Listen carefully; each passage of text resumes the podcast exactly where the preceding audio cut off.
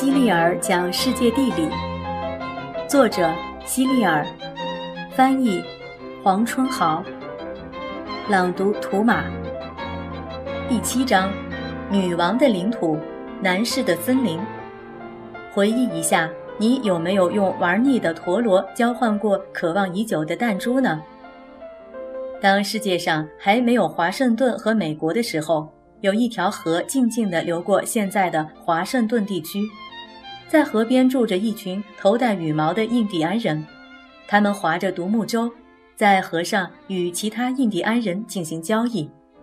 他们用来交易的东西五花八门，有珠子、毛皮、弓箭、玉米、土豆等等。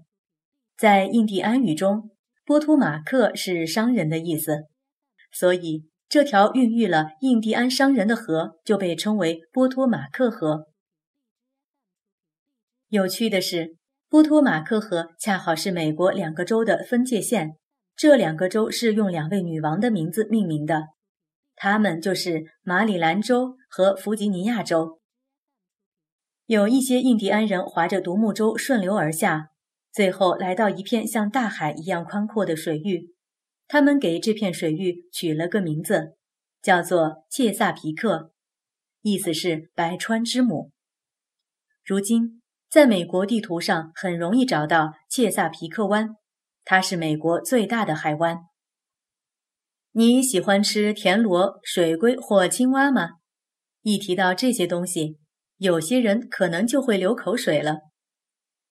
切萨皮克湾盛产牡蛎，但是在很久以前。谁也不知道牡蛎是可以吃的，直到有一天，一个印第安人饿坏了，他找遍了所有地方，也没有发现可以吃的东西。他觉得自己马上就要饿死了，于是就在切萨皮克湾捞了几只牡蛎，敲开它们的壳后，不管三七二十一，就狼吞虎咽地吃了起来。结果他发现牡蛎肉十分鲜美，而且吃起来也很方便。这消息一传十，十传百，很快牡蛎就成了印第安人的一道美味。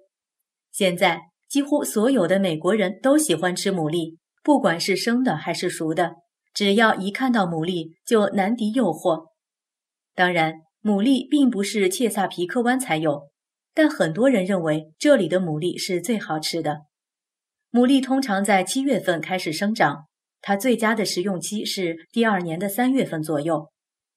在切萨皮克湾的附近有两座较大的城市，它们分别是安纳波利斯和巴尔的摩。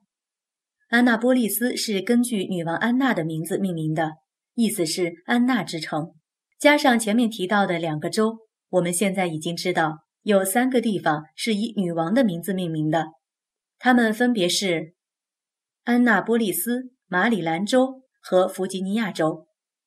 安娜波利斯是马里兰州的政治中心，就像华盛顿是美国的政治中心一样。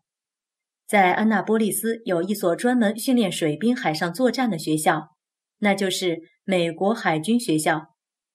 想进入美国海军学院学习可不是一件容易的事，必须通过层层选拔。海军学校的主要任务是为美国海军舰艇部队、海军航空兵部队和海军陆战队培养军官。学员要学习的包括与船只、作战和地理相关的所有知识，并且要学会指挥船只。巴尔的摩的名字来自一位叫巴尔的摩的英国男爵，他是马里兰州最大的城市，在这座城市里诞生了美国的第一条铁路，它从巴尔的摩一路向西，直到俄亥俄州，这就是著名的巴尔的摩俄亥俄铁路。简称巴俄铁路，巴尔的摩可称道的还远不止这一点。这里有全世界最大的火车头博物馆，还有著名的约翰霍普金斯大学和约翰霍普金斯医院。约翰霍普金斯大学吸引了世界各地的优秀学子，约翰霍普金斯医院也为全世界的众多的病人解除了病痛。很久以前，马里兰州北部有一个被森林覆盖的州。一个叫做宾的男人管理这里，后来人们把这里称作宾夕法尼亚，意思是冰的森林。很多年以后，随着气候的变化，森林的树木死光了，木头被风沙埋入地下，慢慢变成了黑色的石头。很多年又过去了，这些黑色的石头被人们挖了出来，人们发现它们居然可以燃烧，于是它们就被当作燃料使用了。这些可以燃烧的石头就是我们现在所说的煤。现在你知道煤不是从地底下生长出来的。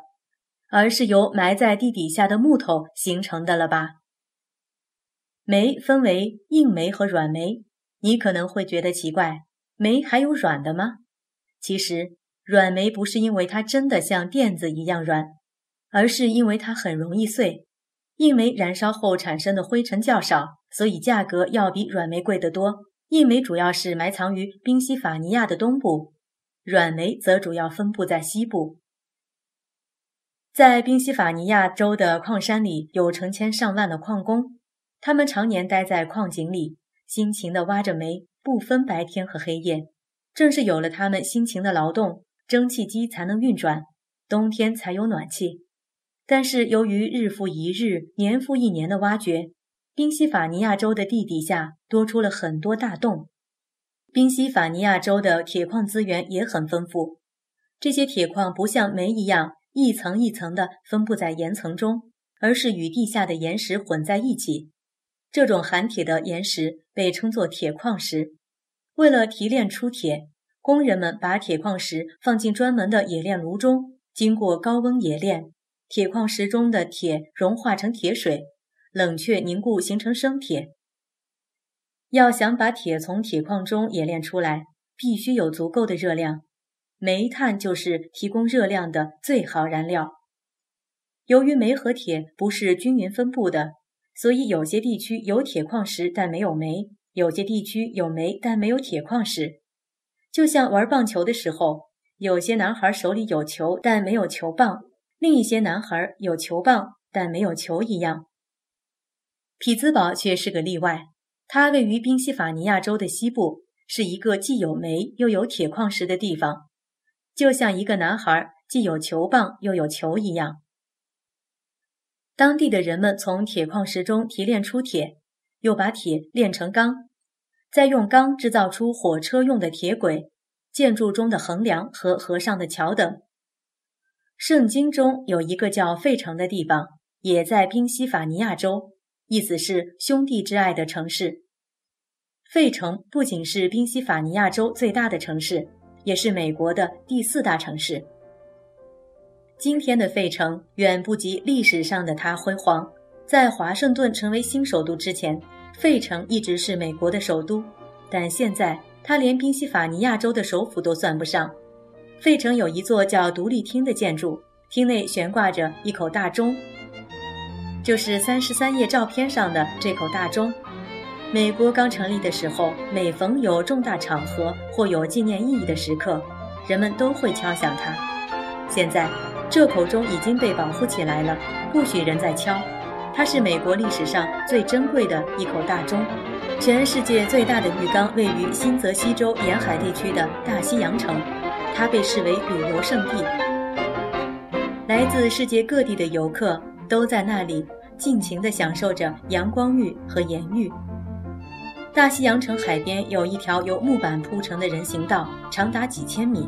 在人行道两旁的娱乐设施真是太多了，你可以一边走一边玩。